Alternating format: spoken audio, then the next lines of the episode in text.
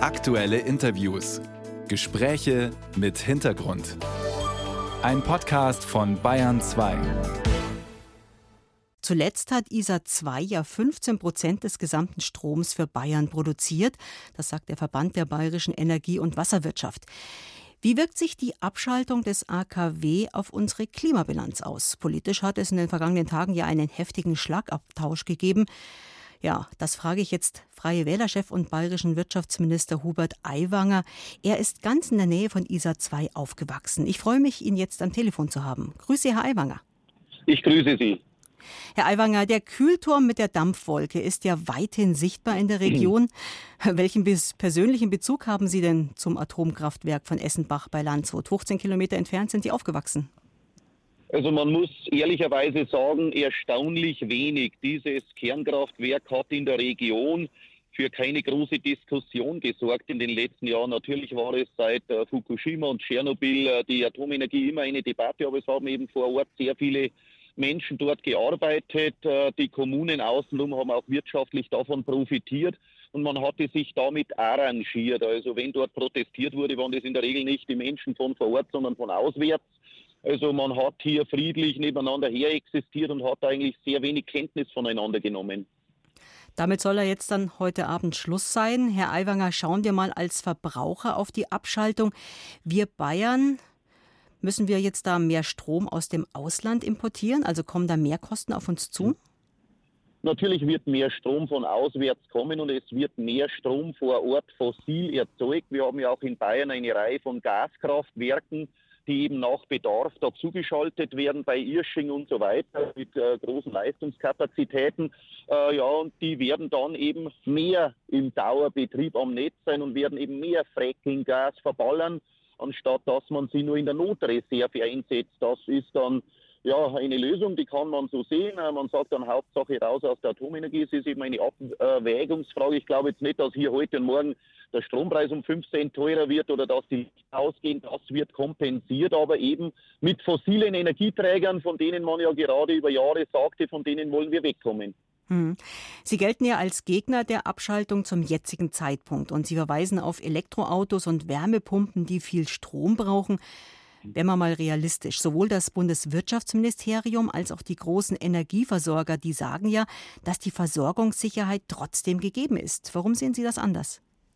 Äh, ich sage nicht, äh, ich habe eben gesagt, ich habe nicht gesagt, dass die Lichter ausgehen, aber es wird eben anderweitig kompensiert mit mehr Kohlestrom aus dem Norden und Osten, mit mehr Gasstrom auch aus Bayern, aus unseren Gaskraftwerken und eben Atomstrom aus Tschechien, Frankreich und Polen. Wir werden etwas mehr über Österreich wieder Strom zurückholen müssen und so weiter. Also Licht wird nicht ausgehen, aber es ist immer die Frage des Preises.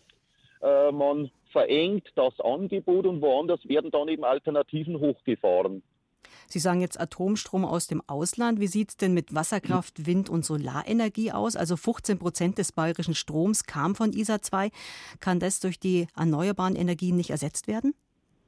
Äh, ja, eben nur punktweise. Wir haben ja mittags, wenn die Sonne voll scheint, in Bayern schon über 100 Prozent der Stromversorgung rechnerisch nur aus Sonne.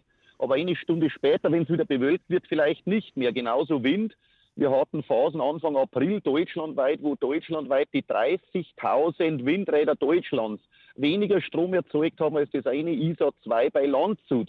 Also rechnerisch ist das immer das eine, aber eben in der Grundlast, wenn die Sonne nicht scheint, wenn mal Wind still ist, dann kommt eben nichts. Dann brauchen wir Grundlast, sonst muss die Industrie vom Netz gehen. Und deswegen bin ich ein großer Fan von Wasserstoff, Grünwasserstoff erzeugt teilweise ja im Ausland, teilweise im Inland über die Pipelines nach Deutschland geholt, äh, der dann eben auch gespeichert werden kann, der in den Pipelines auch gespeichert ist und dann eben erneuerbaren Strom speicherfähig macht.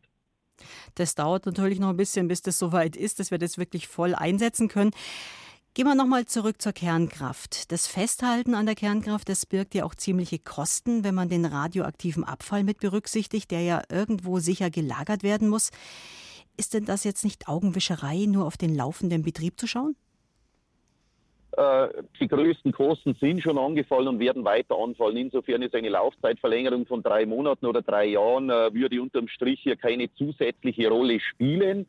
Aber dieses Kernkraftwerk, obwohl es jetzt dann vom Netz ist, wird noch 10 bis 20 Jahre fast mit voller Belegschaft weiter äh, betreut werden müssen und rückgebaut werden müssen. Ich bin also auf alle Fälle dafür, nicht die nächsten zwei oder drei Monate unwiederbringlich jetzt Flüssigkeiten in die Rohre zu kippen, um die zu reinigen, damit man es nie mehr in Betrieb nehmen kann, sondern jetzt wirklich das Kernkraftwerk noch jetzt, sage ich mal, ein, zwei Jahre so im Standby-Modus einzumotten, um es jederzeit innerhalb weniger Monate nach Kauf neuer Brennstäbe und so weiter natürlich wieder hochfahren zu können. Nicht, dass wir heute einen Schaden anrichten, in ein, zwei Jahren das massiv bedauern, die Ampel abgewählt wird und wir dann für 10 Milliarden irgendwo uns neu an einem neuen Kernkraftwerk beteiligen müssen und ärgern uns dann, dass wir heute dummerweise was kaputt gemacht haben, was wir in zwei Jahren vielleicht wieder brauchen. Sie haben es ja gerade gesagt, die Brennstäbe sind weitgehend aufgebraucht dort in ISA 2. Aber ist es denn rechtlich und technisch überhaupt möglich, das Kraftwerk auf Reserve zu halten, wie Sie gerade vorschlagen? Also äh, technisch auf alle Fälle und auch rechtlich. Äh, es ist jetzt einfach so, in den nächsten Monaten würde dann eben auch der Rückbau beginnen, um einfach auch die Kosten dann irgendwo zu senken. Aber ich habe mir das vorgestern nochmal angeschaut, haben wir uns ja bis in den Maschinenraum führen lassen. Da haben riesige Wellen drin, wo eben dann äh, die Turbine angetrieben und so weiter wird oder die, die ganzen Dynamos und so weiter. Also diese Dinge äh, müssen dann regelmäßig noch bewegt werden, damit sie nicht äh, zu rosten beginnen, damit sie nicht am Ende nicht mehr in Gang gesetzt werden können. Und da bin ich schon dafür, diese Kernstücke des Kernkraftwerks jetzt noch für ein Jahr, sagen wir mal, so in Betrieb zu halten, dass es sofort oder innerhalb weniger Monate wieder reaktiviert werden könnte. Aber ist das nicht recht riskant? Stichwort Störfälle? Nein, das hat mit Störfall nichts zu tun. Das ist ja völlig getrennt dann äh, vom Reaktorkern. Das hat mit dem Reaktorkern überhaupt nichts zu tun. Und es wären ja noch äh, im Nasslager, hätte man bei ISA 2 noch Restbrennstabkapazitäten für rund vier Monate die man neu zusammenstellen könnte. Wir bräuchten also nichts Neues kaufen. Wir könnten die innerhalb weniger Wochen neu zusammenstellen, könnten das Ding dann wieder hochfahren. Also das wäre für den nächsten Winter theoretisch denkbar. Und diese Option sollten wir heute nicht dummerweise zerstören. Da müsste Habeck rauskommen, mit den Leuten reden und eine vernünftige Lösung suchen. Es ist ja de facto aber so, dass eigentlich die Entscheidung zum Atomausstieg in Berlin gefallen ist, noch unter der CDU-Kanzlerin Angela Merkel.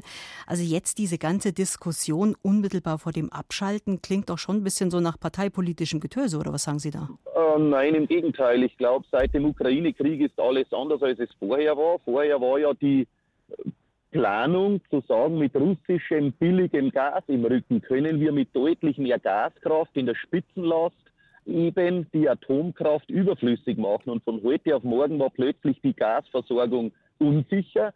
Deswegen wurde auch die Kohlekraft wieder vermehrt ans Netz genommen. Deswegen holen wir jetzt Frackinggas aus den USA.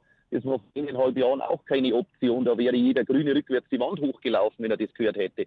Und jetzt muss man eben die neue Situation zur Kenntnis nehmen und muss diese Reaktoren, wenn man sie denn jetzt schon abschaltet, wenigstens noch für ein, zwei Jahre ja so in einem Modus halten, dass man sie mit wenig Aufwand wieder reaktivieren könnte. Nicht, dass wir am Ende händeringend auf den französischen Atomstrom angewiesen sind oder unsere Autoindustrie abschalten müssen. Aber kann Bayern denn da wirklich so einen Alleingang machen und einfach sagen, nein, können wir nicht. Nein, nein, das ist eben der Appell an uns, sonst hätten wir ja den Alleingang längst gemacht, wenn wir es könnten. Also wir müssen jetzt eben hoffen, dass in, in der Ampel die die Vernunft einsetzt. Ansonsten, ich gehe wirklich davon aus, auch ein Thema, Thema Gebäudeenergiegesetz, keine neuen Heizungen einbauen dürfen, dass die Ampel wirklich mit dieser Politik nächstes Mal abgewählt wird in zwei Jahren. Aber dann haben wir eben schon massiv die Weichen gestellt und den Karren zweimal an die Wand gefahren. Dann wird die Nachfolgeregierung zehn Jahre brauchen, um den Schaden wieder zu reparieren. Ja, schauen wir mal. Freier Wählerchef und bayerischer Wirtschaftsminister Hubert Aiwanger, er würde gern noch an der Atomkraft festhalten, zumindest als Übergangstechnologie. Und er hält das Abschalten der letzten drei AKWs zum jetzigen Zeitpunkt für einen Fehler. Danke Ihnen für Ihre Einschätzung, Herr Aiwanger. Ich danke Ihnen. Wiederhören.